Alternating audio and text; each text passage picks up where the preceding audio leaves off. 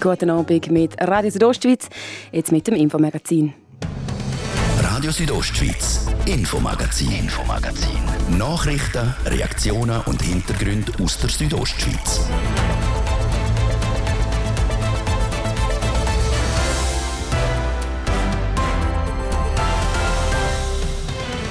In unserem Infomagazin geht es heute unter anderem um das. Gestern war der erstmögliche Tag, Entschuldigung, wo die Parteien ihre Wahlvorschläge für den Nationalrat haben können eingeben 18 Listen sind eingegangen, wir sind mit dabei. Gewesen. Das Bundesamt für Umwelt hat gestern das Ergebnis von zwei Studien in Bezug auf Biodiversität und Artenschutz veröffentlicht. Und das Ergebnis ist alarmierend. Wieso, hören wir nachher gerade. Ein Haufen Kinder können in Zukunft vielleicht gar nicht mehr am Kantonsspital Chur behandelt werden. Frühgeborene, Kinder mit schweren Verletzungen und auch Krebspatienten müssen in Zukunft für ihre Behandlung auf Zürich oder auf St. Gallen. So lautet der neue Vorschlag von einem Fachgremium. Was für Auswirkungen das hätte, heute im zweiten Teil unserer Wochenserie. Das unter anderem Themen vom ersten Teil vom Infomagazin auf RSO vom Dienstag, 23. Mai. Am Mikrofon ist der Liebe Biondini. Guten Abend. Es ist das Nummerli, das im Wahlzettelbüchlein jeweils oben rechts neben dem Parteinamen steht, die Listennummer. Normalerweise wird sie nach der zeitlichen Reihenfolge verteilt, in der die Listen eingegangen sind. Wenn aber mehrere Listen am gleichen Tag bei der Standeskanzlei eingehen, dann wird gelöselt. Gestern war der erstmögliche Tag, wo Parteien ihre Wahlvorschläge für den Nationalrat haben können eingeben 18 Listen sind eingegangen. Und die haben heute am Nachmittag eine Nummer zugelost gekriegt. Zeraina Zinsli war mit dabei. Gewesen.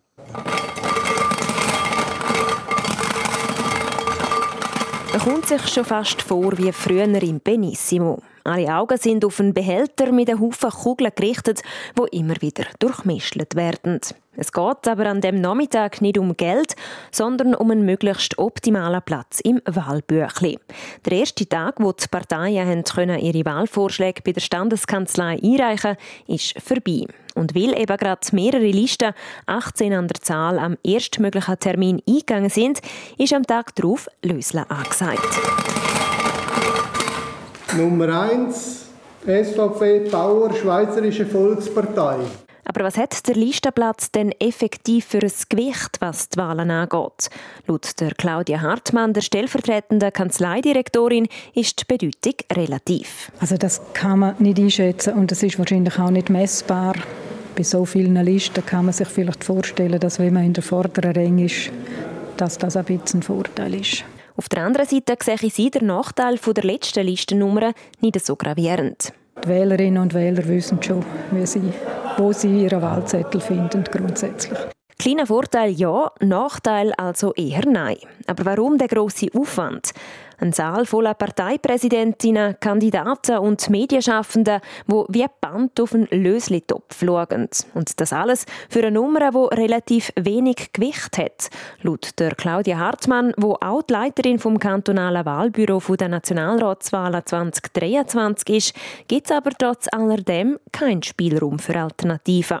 Also das ist einfach vor der Bundeskanzlei so vorgegeben. Jede, jeder Wahlvorschlag muss eine, Nummer haben und dann wird er zur Liste und das gibt eine Listennummer und aus diesen Listennummern werden auch die einzelnen Kandidaten, die kriegen ja dann auch noch eine Nummer und äh, das braucht man für die Auswertung auch. 18 Listennummern sind heute also zugeordnet worden. Eine Partei hat aber schon im Vorfeld angekündigt, dass sie am Tag der Loszüchungen nicht wird mit dabei sein. Es sind die Grünliberalen. Sie haben in einer Mitteilung bekannt gegeben, dass sie ihre fünf Listen zu einem späteren Zeitpunkt einreichen. Als Grund nennt die Parteipräsidentin Geraldine Danuser, dass sie aufeinanderfolgende Nummern wollen haben. Das erleichtert die Kommunikation im Wahlkampf. So sind die Nummern, die heute im Grauen Haus an der Reichsgasse in Chur zuteilt worden sind, also noch nicht alle, die am Schluss dann auch im Wahlbüchli werden stehen. Und doch, die meisten Listen der Parteien, die sind gesetzt. Der letzte Termin, wo Parteien ihre Liste einreichen können, ist der 7. August.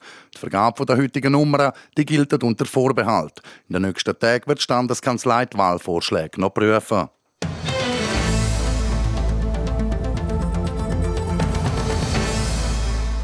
17 Prozent von allen Pflanzen, Pilz, Insekten, Vögel oder Säugetiere in der Schweiz sind kurz vor dem Aussterben.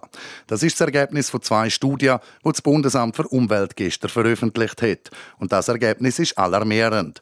Der Emanuel Giger hat mit einem Experten darüber geredet. Unsere Biodiversität ist stark bedroht. Zu dem Ergebnis kommen zwei neue Studien vom Bundesamt für Umwelt. Biodiversität bedeutet Vielfalt von den verschiedenen Arten und Gebieten, wo sie leben können. Fast die gleiche Anzahl, nämlich 16 Prozent, sind zusätzlich als verletzlich eingestuft worden. Das heißt, von diesen Arten hat es in den letzten zehn Jahren einen Rückgang von einem Drittel gegeben. Der Armando Lenz, Geschäftsführer von Pro Natura Graubünden, erzählt, was der Verlust von Biodiversität bedeuten würde. Der Artenrückgang ist dramatisch. Die Schweiz ist europaweit eigentlich das Schlusslicht im Schutz und in der Förderung von Biodiversität. Biodiversität ist unsere Lebensgrundlage, insbesondere im Kanton Graubünden. Wir haben den ganzen Tourismus, der von Biodiversität lebt, die ganze Landwirtschaft, die von Biodiversität lebt und abhängig vom Tourismus und der Landwirtschaft natürlich auch die ganze Bauwirtschaft, die davon lebt, also eigentlich der ganze Kanton Graubünden.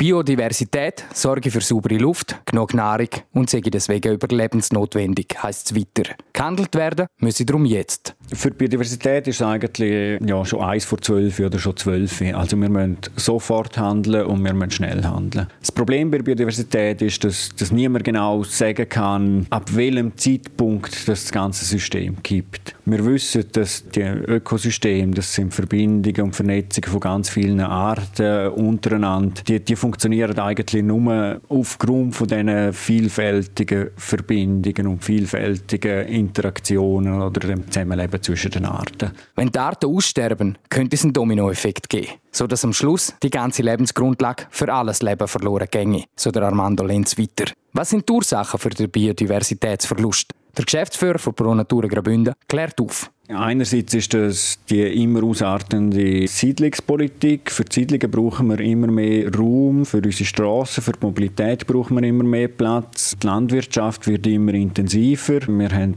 hohe Stickstoffüberschüsse, also hohe Düngerüberschüsse in der Schweiz, was damit zusammenhängt, dass wir einfach zu viel Tiere, zu viel Nutztiere haben und wir haben zu viel Pestizide. Und all die Effekte in der kleinen Schweiz mit wenig Raum führen dazu, dass es da stärker zurückgeht mit der Biodiversität als in anderen Ländern. Es werde zwar schon was unternommen, aber noch zu wenig, so der Armando Lenz. Der Bund, die Kantone, aber auch die Schweizerinnen und Schweizer selber müssten die Biodiversität immer im Hinterkopf behalten. Jede und jeder könnte einen Beitrag leisten. Sagt das allein schon mit der Pflanze auf dem Balkon oder der Art und Weise vor Bewirtschaftung vom eigenen Garten. Der Kanton Graubünden hat sich auf Anfrage noch nicht äußern. Im späten Sommer soll es aber eine öffentliche Stellungnahme geben, die über die konkrete Situation im Kanton aufklärt.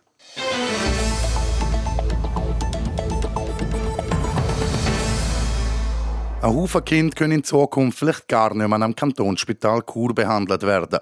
Frühgeborene, Kinder mit schweren Verletzungen und auch Krebspatienten müssen in Zukunft für ihre Behandlung auf Zürich oder auf St. Gallen. So lautet der neue Vorschlag von einem Fachgremium. Sollte der umgesetzt werden, hat das massive Auswirkungen. Christina Schmid berichtet. Man stelle sich vor, eine junge Frau ist im fünften Monat schwanger. Eigentlich müsste die Poppy noch vier Monate im Bauch bleiben, aber es will nicht. Die Wehen setzen zu früh ein und sie muss sich auf den Weg ins Spital Eilands machen. Sie hat Angst und macht sich Sorgen um ihr ungeborenes Kind. Als wäre die Situation nicht schon genug belastend, muss die Poppy, wenn sie auf die Welt kommt, mit der Ambulanz auf Chur gefahren werden. Dort ist die nächste Kinderintensivstation, wo das Kleine Hilfe kriegt, um zu überleben.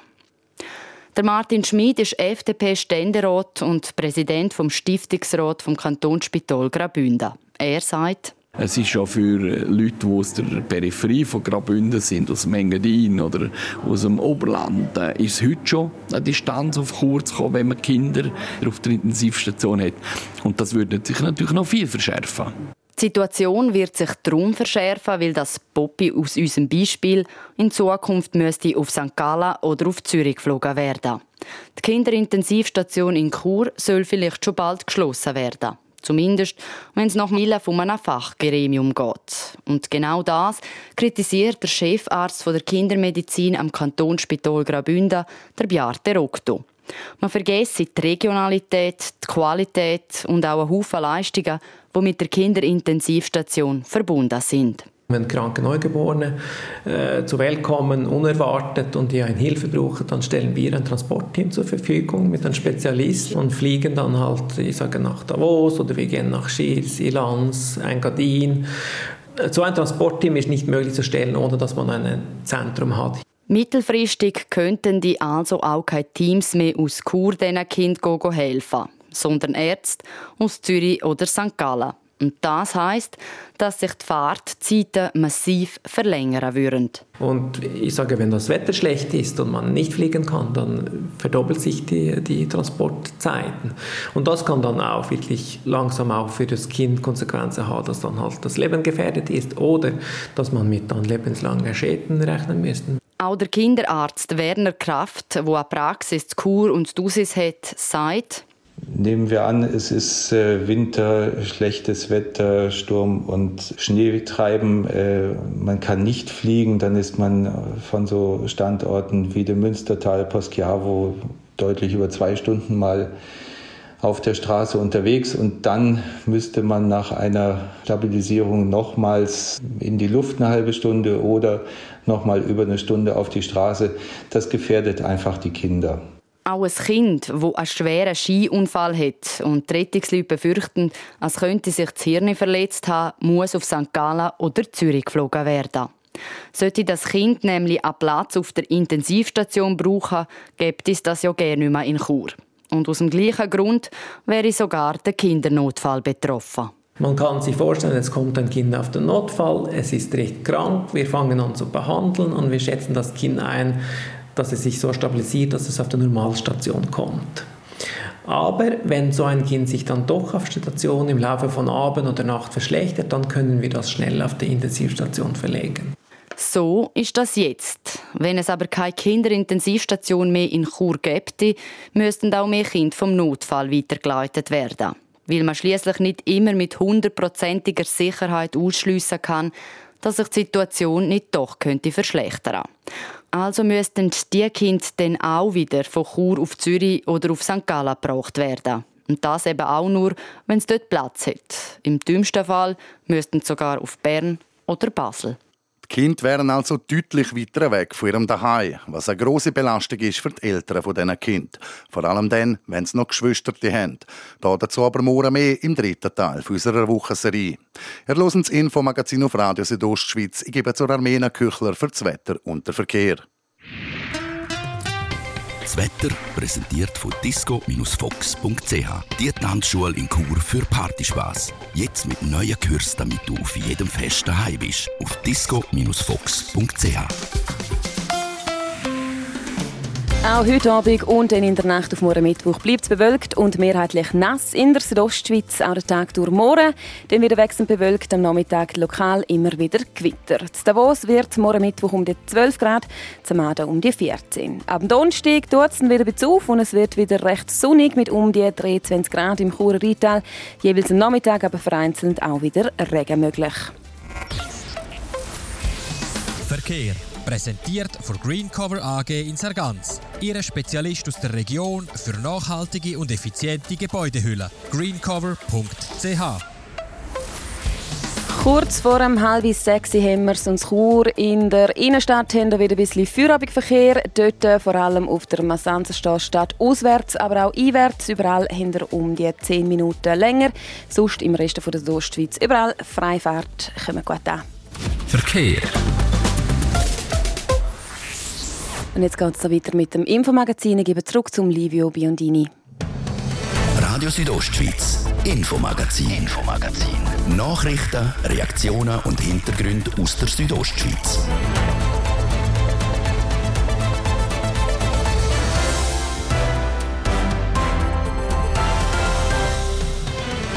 Es ist kurz vor um halb sechs. Wir kommen zum zweiten Teil vom Infomagazin mit diesem Thema.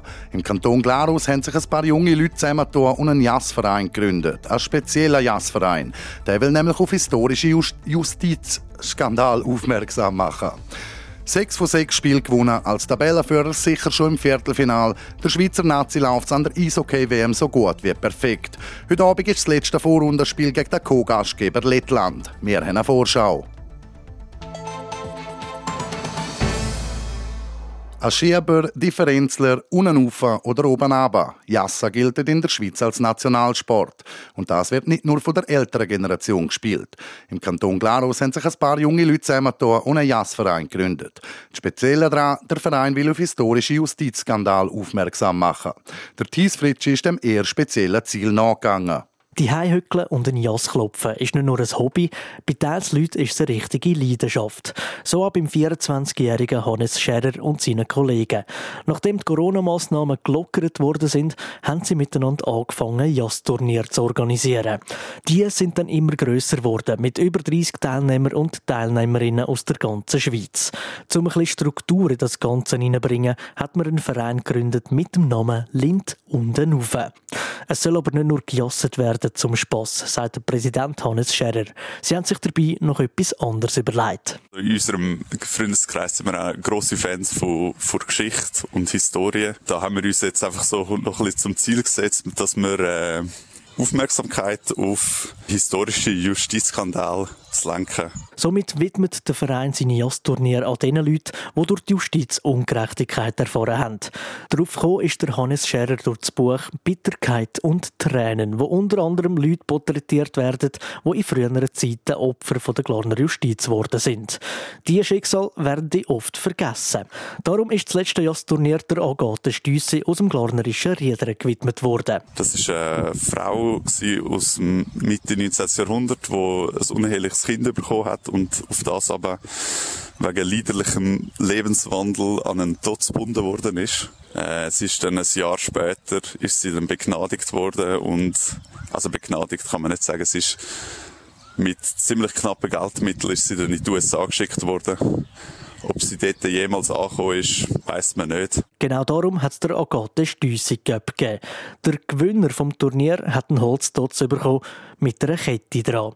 Tönt recht makaber, hätte aber seinen Grund, sagt der Hannes Scherer. Also es kann so überkommen, aber äh, ich glaube, es geht nicht darum, dass wir da irgendwie uns über etwas lustig machen oder so. Es geht mehr darum, dass wir uns bewusst werden, wie man früher miteinander umgegangen ist und vielleicht auch, ja, so ein bisschen das Gegenteil, was sonst damals gemacht wird, dass man vielleicht die Vergangenheit ein bisschen verklärt. Die Vergangenheit soll nicht schöner gemacht werden, als sie war. Mit dem Gap soll ein Bewusstsein geschaffen werden, wie es früher zu und her gegangen ist und dass wir eigentlich froh sein dass wir heute geboren sind, so der Präsident von Lind unten auf weiter. Der berühmteste Justizskandal aus dem Kanton Glaris, Anna Göldi, will wir jetzt aber zuerst mal auslassen. Welche historische Person der Name für den Göpp wird das nächste Mal hergeben, das sei aber noch nicht bekannt. Der Jazzverein organisiert zweimal pro Jahr ein Turnier. Das nächste findet dann im September statt. Sechs Siege aus sechs Spielen, das ist bisher die Ausbeute der Schweizer Eishockey-Nazi an der WM in Lettland und Finnland. Der Gruppensieg ist somit schon sicher und die Viertelfinalqualifikation auch. Heute Abend schließen die Schweizer die Vorrunde ab mit dem Spiel gegen den Co-Gastgeber Lettland.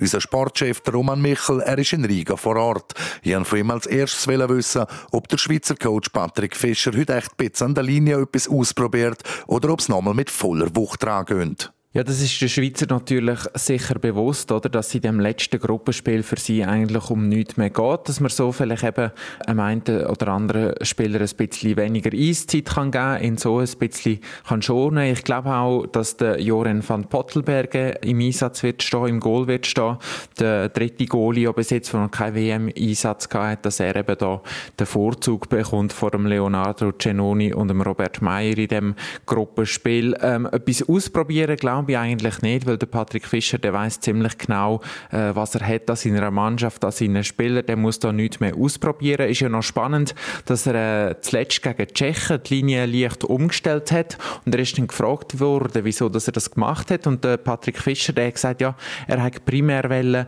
dass äh, die Spieler ein bisschen eine andere Situation bekommen, dass sie sich eben wieder müssen neu orientieren und so eben auch so gewisse Reizpunkte setzen, um die Spieler nachdenken das zu aktivieren, dass sie sich eben überlegen, wie sie da mit anderen Linienkollegen zusammenspielen müssen. Also das war so ein bisschen der Hintergedanke von Patrick Fischer. Vielleicht gibt es auch gegen Lettland die ein oder andere Veränderung. Ich glaube aber nicht, dass er da gross etwas ausprobieren Die Athleten brauchen ihrerseits noch Punkte, um die Viertelfinalquali sicher zu machen. Dazu kommen volle Hütte mit Heimfans in Riga.